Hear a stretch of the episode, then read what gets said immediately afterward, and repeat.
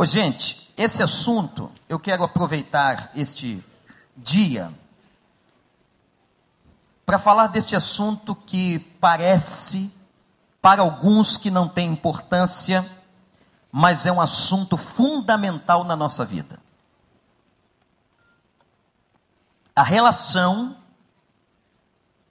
entre pastores e ovelhas. Nós temos um problema sério mundial, que é o problema da autoridade. Há uma desvalorização, um desrespeito à figura de autoridade no mundo. Tem professores de escola no Brasil, e alguns sabem disso aqui, que hoje apanham de alunos. O desrespeito passa pelas autoridades militares, civis, e, consequentemente, essa questão que envolve toda a figura de autoridade acaba chegando e batendo na imagem e na vida do pastor, que é uma autoridade eclesiástica. É muito importante que nós aprendamos o que a Bíblia diz. Eu quero lhes confessar aqui que alguns ramos da igreja pentecostal sabe educar o povo na questão de autoridade pastoral muito melhor do que nós, batistas, e de que igrejas históricas. Às vezes, quando nós queremos fugir de alguma coisa, a gente vai para outro extremo. Por exemplo, os evangélicos brasileiros, porque não queriam se parecer no início com as igrejas católicas, tiraram dos seus templos as cruzes. Raramente uma igreja evangélica, a não ser uma tradição presbiteriana, você vê uma cruz. Isso tem um motivo histórico. Para se fugir do estigma da ideia do sacerdote católico, se foi para um outro extremo, acreditando-se que não era importante ou desvalorizando-se a figura pastoral. Há uma questão bíblica. E eu não sei se você já, nos seus anos de crente, ouviu um sermão, uma palavra, uma reflexão sobre a relação pastor e ovelhas. O que, que a Bíblia diz? Qual é o pecado que nós cometemos quando nós não entendemos o que a palavra declara e a realidade, a realidade da função pastoral? O pecado que cometemos é o pecado da rebelião. Ora, mas para que nós não cometamos um pecado, nós temos que entender a instrução da lei, da palavra de Deus. A figura pastoral, ela é construída desde o Velho Testamento. Já na primeira família, havia um pastor de ovelhas Abel foi pastor. Diz o texto de Gênesis que Abel pastoreava. E essa imagem do pastor de ovelhas, do pastor de cabras, do pastor de campo, é uma imagem até hoje presente na Palestina, em todo o Oriente Médio, nas terras de Israel. E é exatamente desta figura, da figura pastoral, que sai a comparação com aqueles que lideram uma igreja ou que lideram o povo de Deus. O próprio salmista, salmo talvez um dos mais conhecidos, se não o mais conhecido da Bíblia, vai usar esta figura. O Senhor é meu pastor, de nada terei falta. A ideia do uso do pastor de ovelhas, o pastor do campo aplicado, esta imagem aplicada a Deus e depois aplicada aos homens pelo próprio Senhor Jesus. Quando Jesus foi comparar o seu ministério, por exemplo, em João capítulo 10, ele disse assim: Eu sou o bom pastor. Ele estava dizendo que ele era o pastor sênior, ele era o master. Ele era aquele que não se equivocava, ele era o pastor perfeito. Eu sou o bom pastor. E depois é ele mesmo que vai dizer a Pedro em João 21: apacenta as minhas ovelhas. Isto é, Jesus transferiu a imagem pastoral usada para Deus, usada sobre ele mesmo, e ela transfere àqueles que liderariam a igreja. Isso não foi uma arrumação de homens. Isto não é algo da eclesiologia. Não. É o próprio Jesus que faz isso. Quando ele diz a Pedro em João 21, naquele reencontro, depois de Pedro tê-lo negado, ele diz então: apacenta Pedro as minhas ovelhas. É muito interessante esse texto e cabe aqui uma exegese interessante. Eu quero fazer algumas observações sobre a relação e a verdade do pastor e da ovelha na Bíblia. Primeira, anote. Promessa de Deus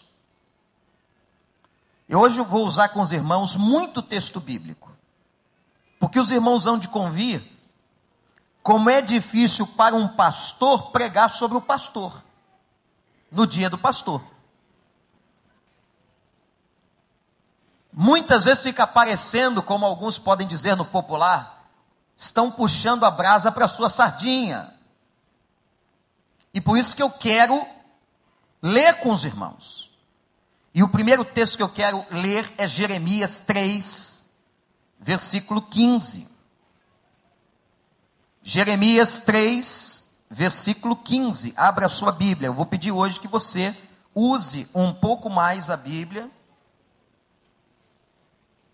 Jeremias capítulo 3, versículo 15, onde a palavra declara: então eu lhes darei pastores ou governantes conforme a minha vontade, que os dirigirão com sabedoria e em entendimento.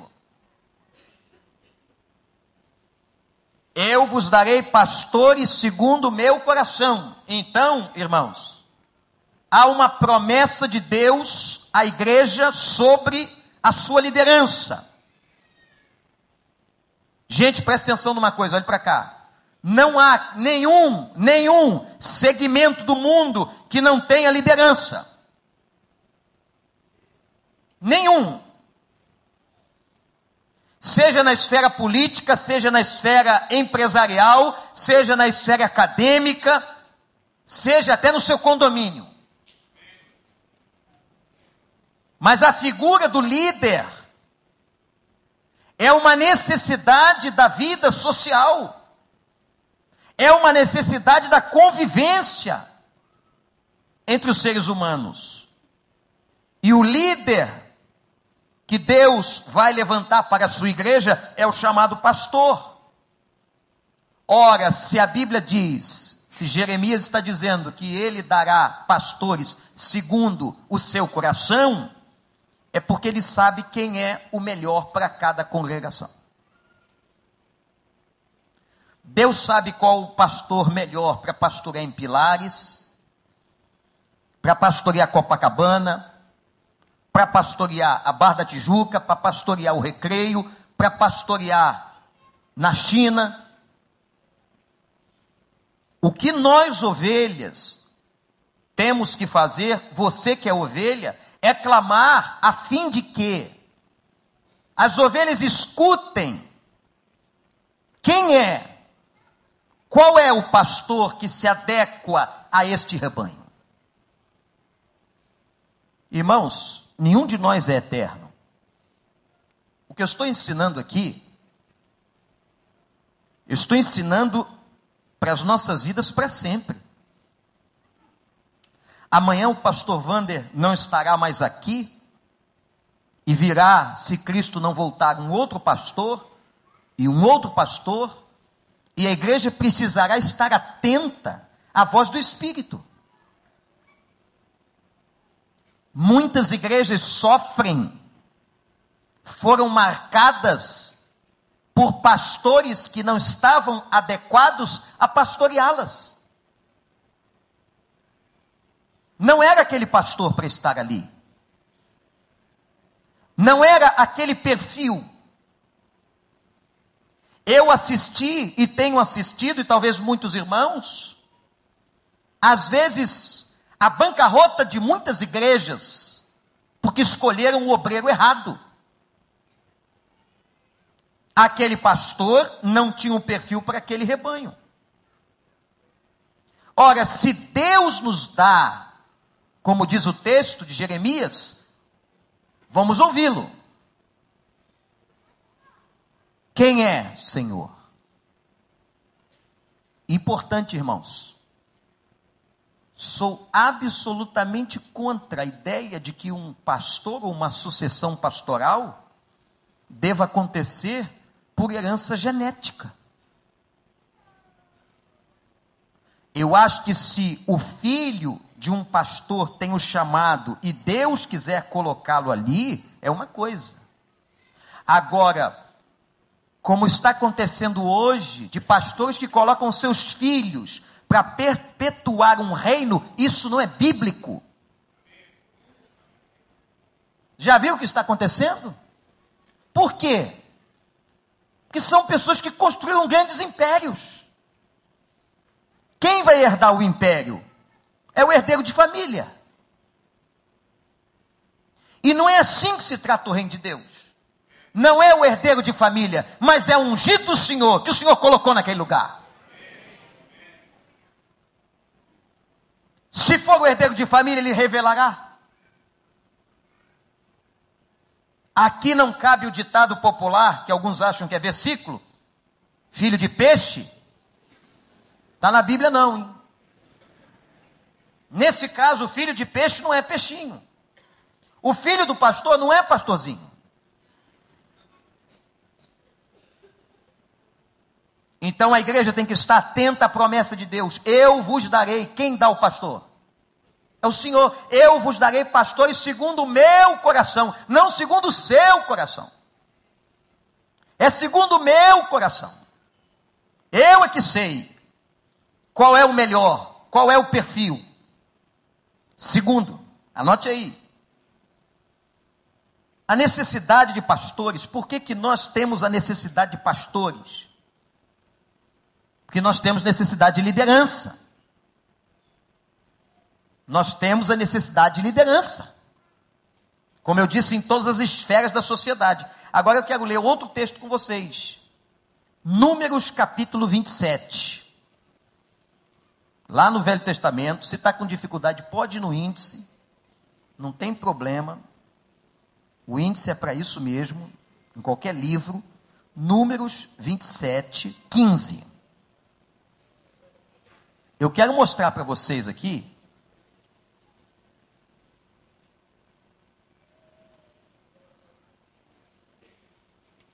a oração que Moisés fez. Números 27, 15 diz assim: Moisés então disse ao Senhor: Que o Senhor, o Deus que a todos dá vida, designe um homem como líder desta comunidade, para conduzi-los em suas batalhas, para que a comunidade do Senhor não seja como ovelhas sem pastor Moisés orava pela sua própria sucessão. E meus irmãos, a necessidade de pastoreio é tão grande que quando Jesus Cristo chegou e olhou para Israel, está lá em Mateus capítulo 9, ele disse assim: a tristeza era tanto que disse: são ovelhas, são como ovelhas que não têm pastor. Uma ovelha sem pastor é uma ovelha perdida. Deixa eu lhe fazer uma pergunta, não responde não, só aí na cabeça. Quem é o seu pastor? Quem foi que Deus colocou sob autoridade espiritual sobre a sua casa, a sua vida, a vida da sua família? Quem é o seu pastor? Parece óbvia a pergunta, mas não é. Porque tem um monte de crente hoje, gente, as igrejas estão lotadas de gente que fica pulando de galho em galho. Ah, aquela igreja ali é boa nisso, eu vou para lá. Ah, aquela outra vai fazer isso, eu vou para lá. E o cara escuta todo mundo. E às vezes doutrinas completamente equivocadas. Ele aqui aprende uma coisa, segunda-feira ele aprende outra na televisão, no sábado ele vai numa igreja, aprende outra. Quem é seu pastor? A Bíblia diz que a ovelha ouve a voz de um pastor. Está na Bíblia. A ovelha ouve a voz de um pastor. E quando ela identifica que aquela voz não é do pastor, ela o considera como salteador. Quer dizer, era um ladrão de ovelhas que queria chegar perto do rebanho. Ladrão de ovelhas é o que mais tem hoje no meio evangélico. De gente que ao invés de evangelizar não crente, anda por aí ligando para membro de igreja, assediando filhos dos membros da igreja, falando com os vizinhos, para quê? Para que a sua igreja se encha.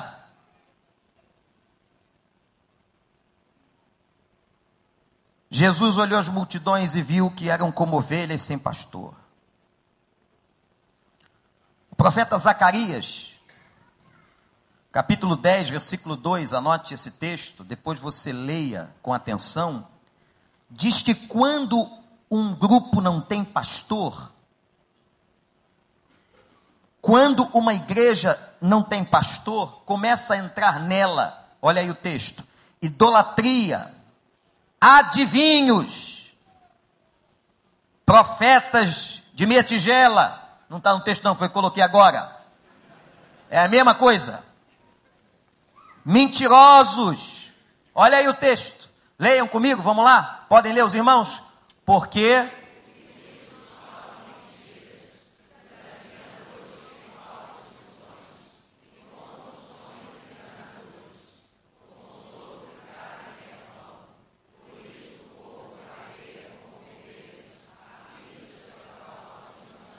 Quando não há pastor, acontece isso. Você não tem que andar você pode visitar uma igreja? Claro que pode, ninguém aqui está numa prisão. Agora, irmãos, você tem que ter o seu pastor, você tem que ter a sua igreja. Deu para entender? Você tem que ter clareza quem é que Deus colocou como autoridade espiritual da minha vida. A função de um pastor é de apacentar, é de vigiar, é de cuidar, é de equipar os santos. Eu quero fazer uma comparação com a função pastoral com uma imagem de um técnico. Temos aí? Vamos ver. Olha que interessante. O pastor é como o técnico de um time. Vocês conhecem essa figura? Essa figura é a figura mais falada dos últimos dias. Luiz Felipe Scolari é tão carismático, não sei se vocês sabem dessa informação, mas ele vendeu mais publicidade do que qualquer jogador da seleção. Por quê? Pelo poder do carisma do técnico. Esse homem, gaúcho, casado, pai, foi jogador e é o técnico e vamos todos nós com ele. O problema é que nós somos técnicos também. Então, cada um em casa, quinta-feira, vai dar uma opinião. Filipão é burro, burro, por que que tirou? É assim que a gente fala, não é? Quando tem uma visita, quando se o pastor estiver presente vendo o jogo, ah, não foi adequada a colocação do Luiz Gustavo na cabeça de área. Mas o, o pastor não está lá, é burro, burro. Daqui que levou esse cabeça de bagre? E todos nós técnicos da seleção brasileira, mas só um que está mandando no time. E aquele que está mandando no time, ah, não brinca. Eu gosto muito desse treinador por uma característica. Ele não se deixa influenciar pela massa e ele tem o seu ponto de vista e a sua convicção. Amém. Né? Pode falar o que quiser. Ah, mas devia ter levado o Ronaldinho sim, devia ter levado o Kaká. Não devia, ele escolheu esses. Foi esse mesmo técnico que na época criou uma celeuma no Brasil, barrou o Romário e foi campeão do mundo e calou a boca de todo mundo. Porque como é que não vai levar o Romário? E o Romário, uma vez foi entrevistado, perguntado a ele sobre essa experiência, disse: Luiz Felipe Scolari é um grande técnico. E ele tem esse, essa carinha de aborrecido, que ele é bem invocado, né? Mas os jogadores dizem que ele é paisão, quem está perto do cara vê outra coisa. Que ele apoia, que ele chega junto, que ele motiva. Agora ele é direto. Eu gostei essa semana. O time foi treinar, os repórteres foram em cima. Sabe como é que técnico faz, né? Do é técnico de futebol. Como é que técnico faz? Não, nós vamos melhorar, estamos crescendo. Não gostei de nada. Horrível. Horrível. Jogaram muito mal. Isso, a imprensa toda, o pessoal fica meio estarrecido com a forma do técnico a falar. Ele é extremamente sincero no que pensa e transparente. Foi horrível, o treino foi horroroso. Perguntaram a ele, eu gostei muito daquela pergunta. Uma pergunta parece óbvia, mas tinha que vir do técnico a resposta. Qual é a expectativa que o senhor tem? Olha que pergunta. Do Brasil na Copa do Mundo, aqui no Brasil. Ele tem que ganhar. O Brasil é obrigado a ganhar. Gente, eu quero jogar no time desse cara. Sabe por quê? Esse cara tem meta, esse cara está definido, esse cara é claro. Esse cara é técnico. A imagem de um pastor é a imagem de um técnico que bota o time para jogar e joga junto.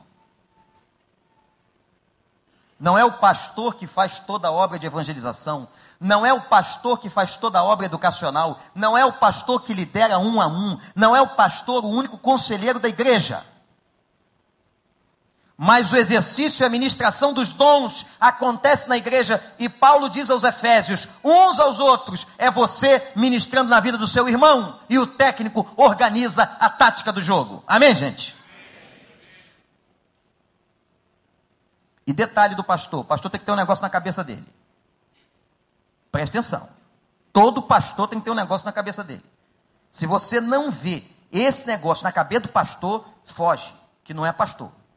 Ele tem que entender o seguinte: as ovelhas são de quem? Pedro apacenta as minhas ovelhas. Eu te dou o privilégio. Você vai apacentar as minhas ovelhas. Pastor não é dono de ovelha. Pastor não impõe a ovelha. Pastor aconselha, aponta caminhos, mas a decisão é sua. Quantas pessoas já chegaram ao longo de 26 anos no gabinete pastoral e o pastor apontou para elas. Eu disse: vá por aqui. Você não veio aqui me pedir um conselho pastoral? Eu estou lhe dando um conselho bíblico. Vá por aqui que a Bíblia diz isso. Ela foi por outro caminho. Eu só posso lamentar e orar. As ovelhas são de Jesus. O pastor não pode esquecer que recebeu um grande privilégio, mas sobre ele recai uma grande responsabilidade. Terceiro, estão anotando aí qual foi o primeiro ponto? A promessa de Deus em dar um pastor e pastores segundo o coração. Segundo, a necessidade que nós temos de termos pastores. Terceiro, a autoridade pastoral. Sobre a autoridade pastoral, tem dois aspectos aqui. Primeiro, que eu estou chamando do aspecto que vem de cima. Essa autoridade, esse carisma, essa visão, essa competência tem que vir de cima. Olhem comigo um texto interessante em Êxodo 17. Êxodo 17. Versículo de número 8. Outra experiência marcante com Moisés. Observem, irmãos. Êxodo 17, 8. Sucedeu que os amalequitas vieram atacar os israelitas em Refidim. Então Moisés disse a Josué: Escolha alguns dos nossos homens e lute contra os amalequitas. Amanhã tomarei posição no alto da colina com a vara de Deus em minhas mãos. Josué foi então lutar com os amalequitas conforme Moisés tinha ordenado. Moisés, Arão e Ur porém subiram ao alto da colina, e enquanto Moisés mantinha as mãos erguidas, os israelitas venciam. Quando, porém, as abaixava, os amalequitas venciam. Quando as mãos de Moisés estavam cansadas, eles pegaram uma pedra e a colocaram debaixo dele, para que nela se assentasse. Arão e Ur mantiveram erguidas as mãos de Moisés um de cada lado, de modo que as mãos permaneceram firmes até o pôr do sol, e Josué derrotou o exército dos Amalequitas. Deixa eu perguntar uma coisa para você. Por quê? Está cansado, Moisés? Arão, Ur. Deixa que eu levanto a mão. Por que que Arão e Ur, que eram sacerdotes, não levantaram as mãos enquanto Moisés estava com as mãos cansadas? porque a autoridade e a responsabilidade era de Moisés. Aquela era de Moisés. A de Josué era lutar no campo. E linda foi a imagem quando ele se cansa, o que os dois sacerdotes fazem. Senta um líder, não dá para esgotar o cara, se a gente matar o cara, a gente morre. Se Deus está derramando o, a, a graça e o poder através da instrumentalidade dele, vamos mantê-lo vivo. Tem pessoa na igreja que adora ver o pastor morrendo. Vão matar ele de qualquer jeito. Ou então tem algumas atitudes que parece que o desejo é esse. Acho que eu já contei aqui uma experiência muitos anos atrás de uma pessoa que me ligou às 5 horas da manhã. Segunda-feira, você sabe o que significa segunda-feira para um pastor? Gente, domingo, tudo que é energia é desprendido da gente. Você acha que pregar é fácil? Vem continuar o texto. Ah, eu dou aula na universidade, vem. Segunda-feira nós estamos esgotados. Aquela querida, digníssima irmã me ligou às 5 da manhã e disse assim: Pastor Vander, eu estou ligando para o senhor porque eu perdi o sono. Eu falei, mas eu não. Eu estou cheio de sono, cansado. E sabe o que a irmã queria? Perguntou assim, pastor, na verdade, eu estou em dúvida de achar um texto da Bíblia. Ela não estava em crise, não ia morrer, não queria suicidar, não é nada disso. Ela queria achar um texto da Bíblia. Perguntou assim: o senhor sabe onde está? Eu disse: se eu soubesse, não lhe diria. Porque a irmã podia ter esperado dar 10 horas. Pastor trabalha de noite, irmã. Então, quando os caras viram Moisés cansado, vamos segurar o braço desse cara. Vamos dar suporte, vamos ajudar. Porque a guerra está sendo vencida, porque Deus está abençoando e está com as mãos para cima. Os irmãos estão me entendendo? Então a autoridade de um pastor vem de cima. Gente, eu vou dizer uma coisa séria aqui. Eu já vi muita gente recebendo o juízo de Deus porque levantou a mão contra o ungido do Senhor. Eu já vi muita gente. Que mete a língua em pastor, fala de pastor. E depois a gente percebe claramente o juízo de Deus sobre aquela casa. E mais, a visão do pastor e do líder vem de cima. Quem passa a visão de Deus ao povo é o pastor. Agora, existe um aspecto que é de baixo. Ele diz que tem um aspecto que vem de cima, mas tem um aspecto que é de baixo. O aspecto que é de cima, preste muita atenção, respeite o seu pastor. Se você não me respeita ainda, eu estou dando um conselho bíblico para você aprender a fazer isso com os outros pastores. Respeite os outros pastores, porque são pastores que Deus colocou para velar sobre sua vida.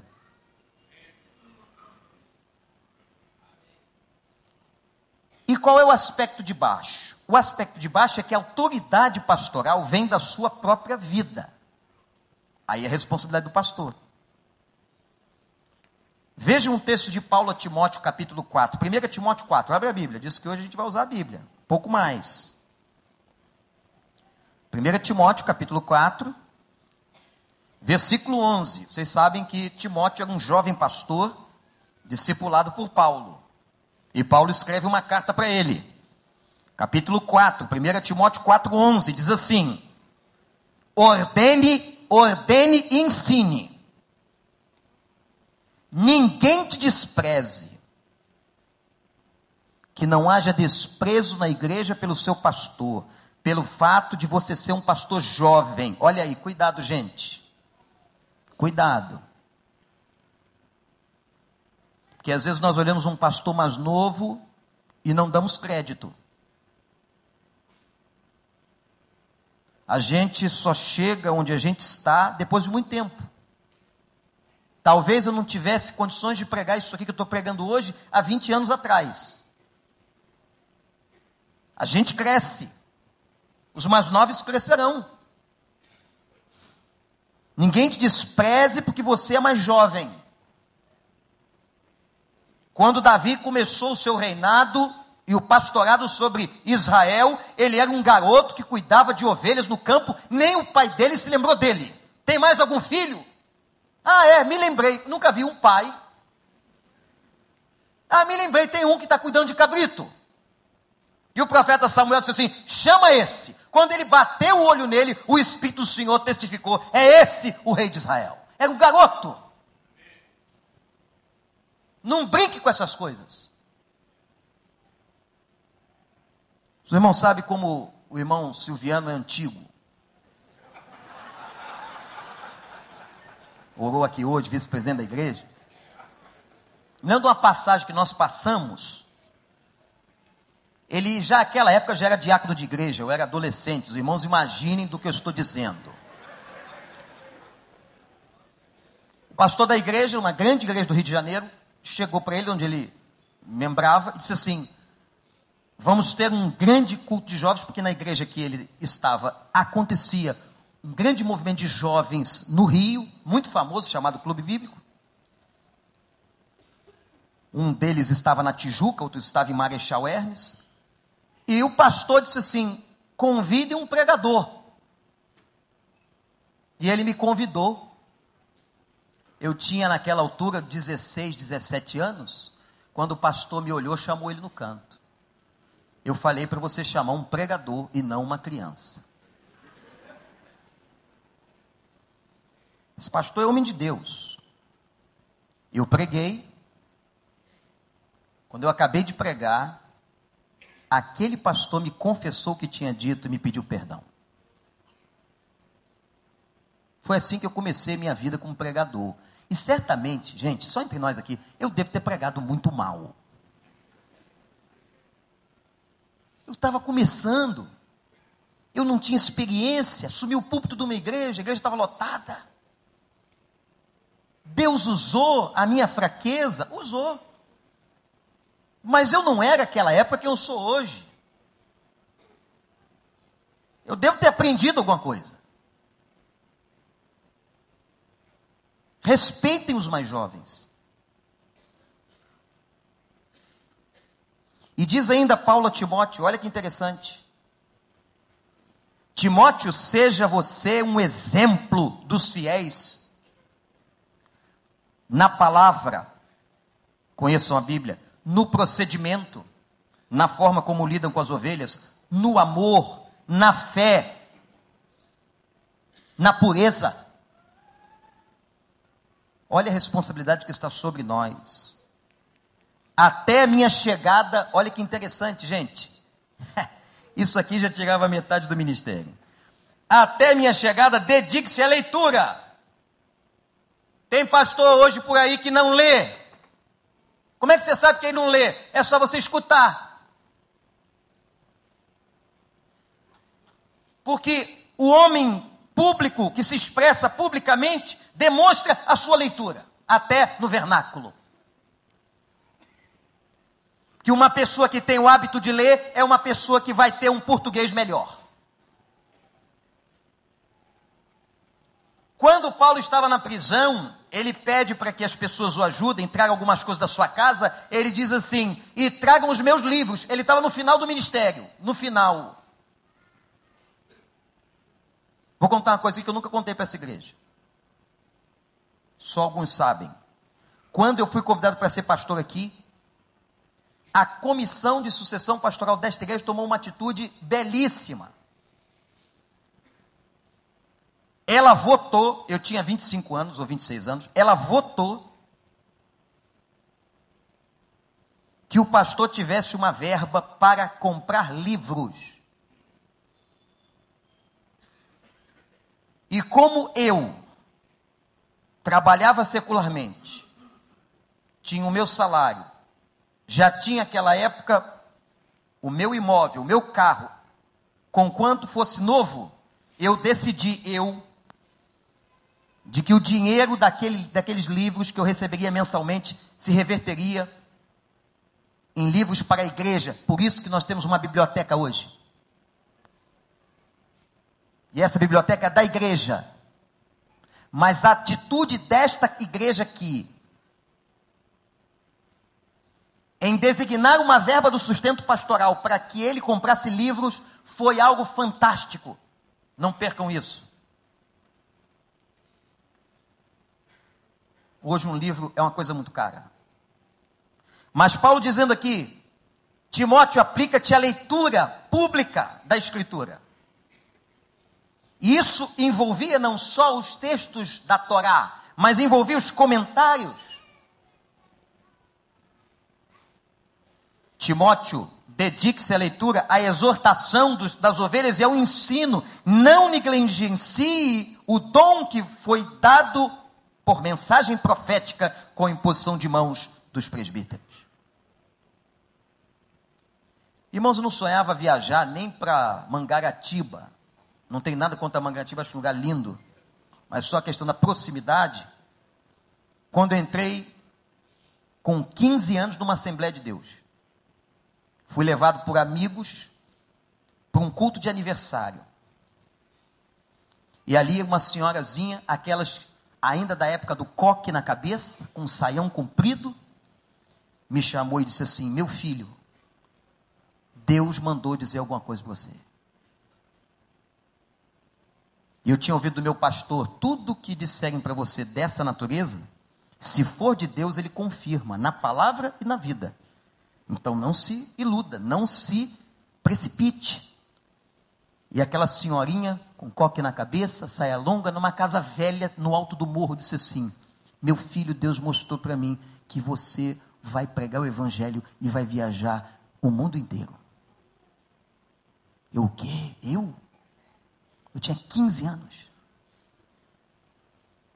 Quando Deus chama, designa, e há ministérios diferentes, irmão.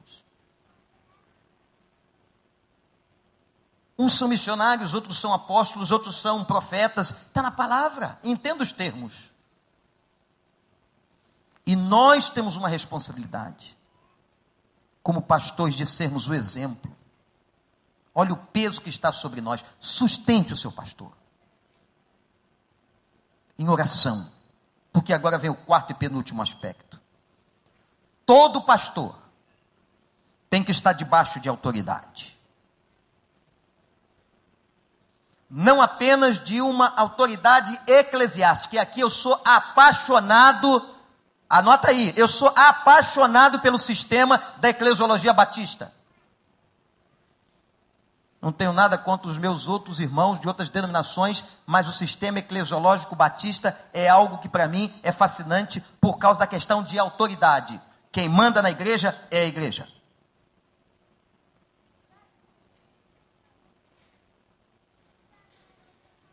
Aí você entra num ponto agora que é muito importante para nós. E quando o pastor erra?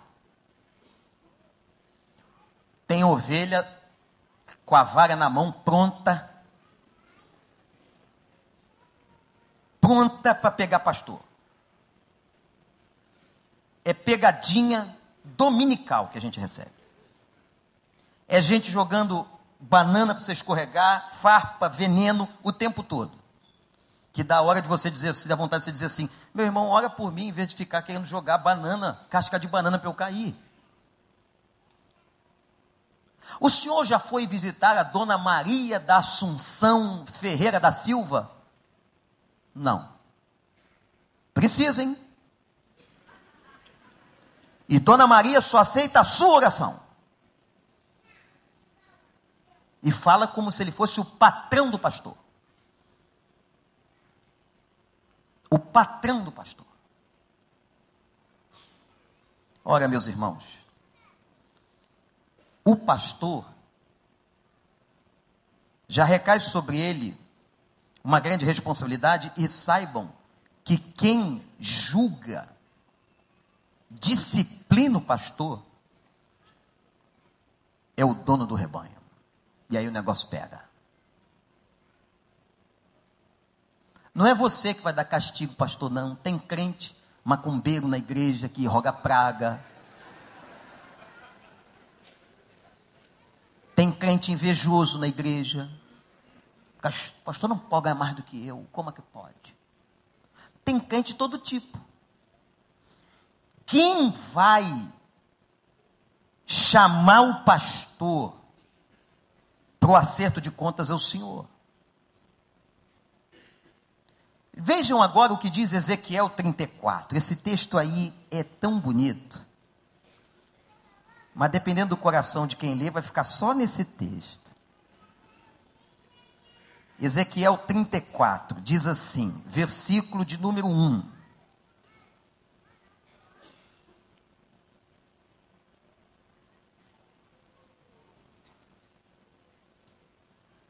Desculpa, mas quando eu cheguei aqui não tinha esse grau de dificuldade de leitura. Veio a mim esta palavra do Senhor, filho do homem, profetize contra os pastores de Israel. E diga-lhes assim: diz o Senhor, o soberano: ai dos pastores que só cuidam de si mesmos. Acaso os pastores não deveriam cuidar do rebanho? Vocês comem a coalhada, vestem-se de lã, abatem os melhores animais, mas não tomam conta do rebanho. Deus estava aborrecido com a pastorada lá naquela época. Vocês não fortaleceram a fraca, nem curaram a doente, nem enfaixaram a ferida. Não trouxeram de volta as desviadas, nem procuraram as perdidas. Vocês têm dominado sobre elas com dureza e brutalidade. Por isso elas estão dispersas, porque não há pastor algum. E quando foram dispersas, elas se tornaram comida de todos os animais selvagens. As minhas ovelhas vaguearam por todos os montes e por todas as altas colinas. Foram dispersas por toda a terra e ninguém se preocupou com elas, nem os procurou. Por isso, pastores, ouçam a palavra do Senhor. Eu juro pela minha vida, palavra do soberano Senhor, visto que o meu rebanho ficou sem pastor, foi saqueado e se tornou comida dos animais selvagens e uma vez que os meus pastores não se preocuparam com o meu rebanho, mas cuidaram de si mesmos, em vez de cuidarem do rebanho, ouçam a palavra do Senhor, ó pastores. Assim diz o soberano, o Senhor: estou contra os pastores e os considerarei responsáveis pelo meu rebanho. Eu lhes tirarei a função de apacentá-lo, para que os pastores não mais se alimentem a si mesmos. Livrarei o meu rebanho da boca deles, e as ovelhas não lhe servirão mais de comida. Que Deus tenha misericórdia de mim. Está vendo como é que eu não preciso do peso da sua mão? Nem do peso da sua língua?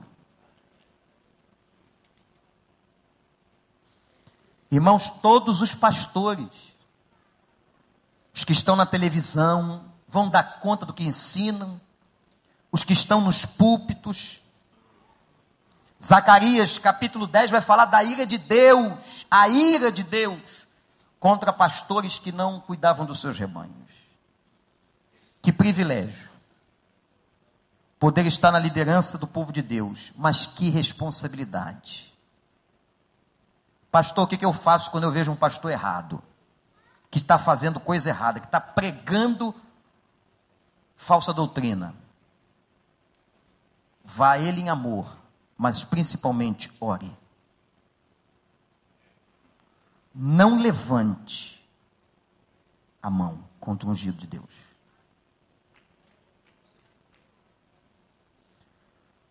Quando Davi teve chance de matar Saul com a tesoura na mão. Saul estava dormindo e olha que Saul já estava entrando em declínio espiritual. Saul já estava em dívida. Deus já havia dito que ia tirar Saul de lá, porque Deus tira. Deus tira. Deus já havia designado Davi. Saul começou a perseguir Davi, porque ele sabia que estava perdendo o lugar. Quis matar Davi. Davi se esquivou das lanças. Um dia Saul dormiu e Davi estava com a espada. Imagina o cara dormindo, o cara que te faz mal, o cara que persegue você. O cara que tentou te matar. Está você e ele numa caverna e uma espada na tua mão e o cara cheio de rivotril. Imagina.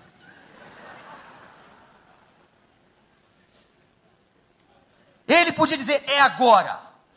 Não vou só matar, vou esquartejar. Quando ele foi, ele foi, cortou um pedaço do vestido do rei saiu correndo chorando, pedindo perdão a Deus e declarou: Quem sou eu para levantar a mão contra o ungido do Senhor? Se Deus colocou, Deus vai tirar. Não é você que tira pastor, é o dono do rebanho. Amém? A autoridade de um pastor vem de cima. E ele é responsável por ela. Último ponto. Espero estar ensinando a minha igreja uma verdade eterna, bíblica, que servirá para os irmãos, para tantos quantos pastores os irmãos tiverem na vida. Qual é a minha postura diante dos meus pastores? Do meu pastor. Primeiro, ore para que ele não seja ferido. Porque o texto de Zacarias 13, 7, e Jesus repetiu o texto de Zacarias em Mateus 26, 31, feriu o pastor, dispersou o rebanho. Quer acabar com a igreja? Só feriu o pastor. O diabo sabe disso. O diabo vai tentar sempre ferir os pastores de muitas maneiras, tentando entrar nas brechas. Então, ore para que seu pastor não seja ferido.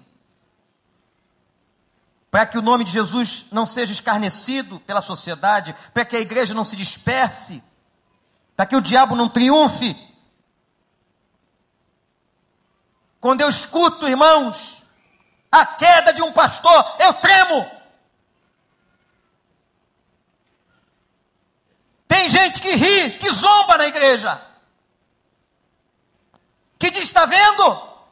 Não é essa a nossa postura, porque o nome de Jesus está sendo vilipendiado. A sociedade está escarnecendo, porque um homem caiu. E quando eu vejo um homem cair, eu digo: eu posso cair como ele caiu. Eu não sou melhor do que ele.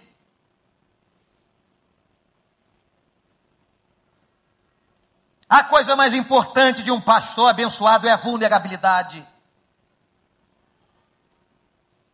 Eu tenho certeza que vocês já são de uma outra geração que gostam de ver pastores em vulnerabilidade. Sabe o que é isso? Pastores que dependem de Deus. Tenho certeza que nenhum de vocês quer ver aqui um super-homem, uma mentirada. Não que o pastor Wander não erra, o pastor Wander não peca, o pastor Wander não erra com o filho dele, não trata mal às vezes a mulher dele. Eu faço tudo isso. Te chocou? Eu sou gente como você.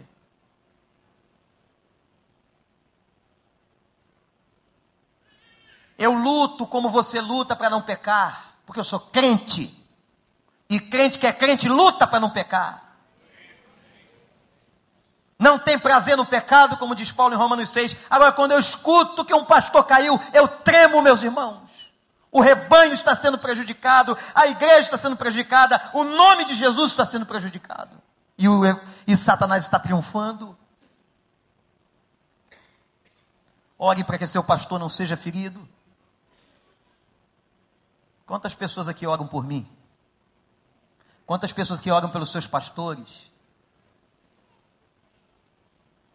Talvez você seja muito bom na língua, na crítica. Alguns chegam em algumas igrejas e sentam com seus bloquinhos para ver quantos erros de português o pastor comete, ou qual é o erro dessa semana, onde está a falha da igreja. Não é essa postura de ovelha. Se há alguém errando com você, seu pastor erra com você, ore e Deus vai fazer o que ele achar melhor. Ou Deus corrige, ou Deus tira. Ferindo o pastor, dispersa o rebanho. E para terminar, irmãos, honrem os seus pastores. Cuidem e honrem. Último texto, Novo Testamento, Hebreus 13. Hebreus 13, carta de autor desconhecido. Ah, meus irmãos, se nós soubéssemos dessa pregação, talvez não cometêssemos tantos pecados quanto os nossos líderes. Hebreus 13, versículo 7. Lembre-se dos seus líderes, que lhes falaram a palavra de Deus Observem bem o resultado da vida que tiveram, imitem a sua fé. Agora, o mesmo capítulo, verso 17. Obedeçam aos seus pastores, submetam-se à autoridade, porque eles cuidam de vocês como quem deve prestar contas. Obedeçam-lhes para que o trabalho deles seja uma alegria e não um peso. Eu conversava recentemente com o presidente dos pastores batistas do Brasil. Quanto caso de pastor novo com câncer. E quando você vai investigar alguns casos, alguns desses casos, rebanhos difíceis, dureza de coração, pecado. Obedeçam, submetam-se. São cinco verbos que tem aqui. Lembrar. A ideia de lembrar aqui é a ideia de honrar. Honrem os que vos pregaram a palavra. Segundo, observar. Observe a vida deles e imitem a fé. Terceiro, obedeçam. Quarto, é mais forte que obedecer, submetam-se. Quinto, cuidem. Cuidem dos seus líderes.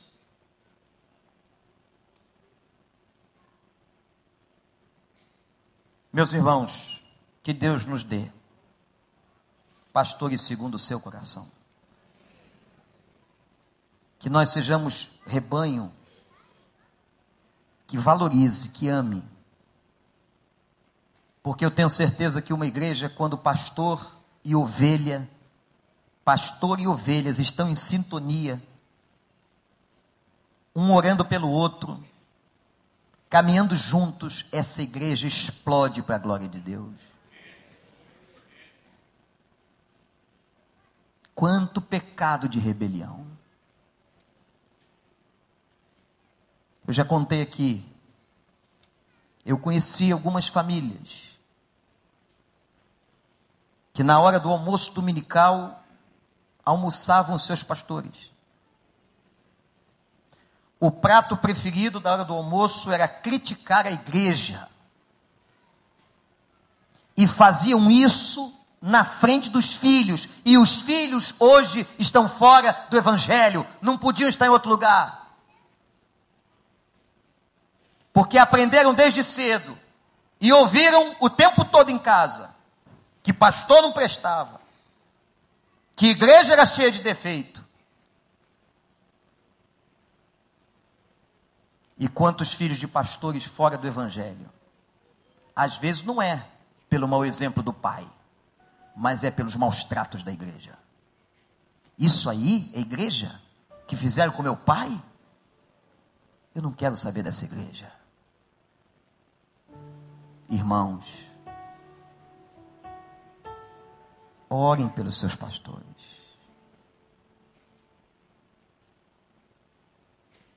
E se há erro, coloque diante de Deus.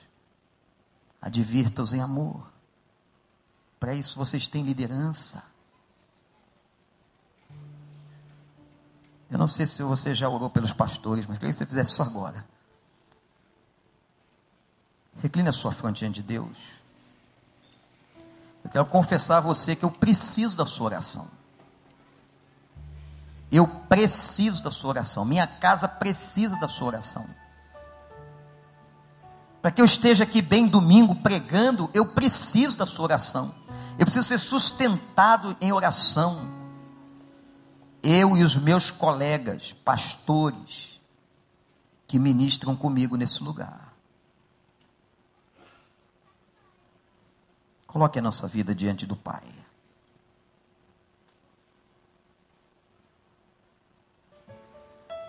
o privilégio daqueles que foram chamados, receberam dom pastoral. Tua palavra diz que pastorado é dom. Não importa se a homens ou a mulheres. Que grande responsabilidade, Senhor. Eu quero te pedir perdão pelos meus pecados, pelos pecados dos meus colegas, pelas falhas e pedimos ao Senhor, que é o Supremo Pastor, que nos ajude, Senhor. O rebanho do recreio seja obediente na tua palavra e seja obediente ao Senhor, honrando os seus pastores. Em nome de Jesus.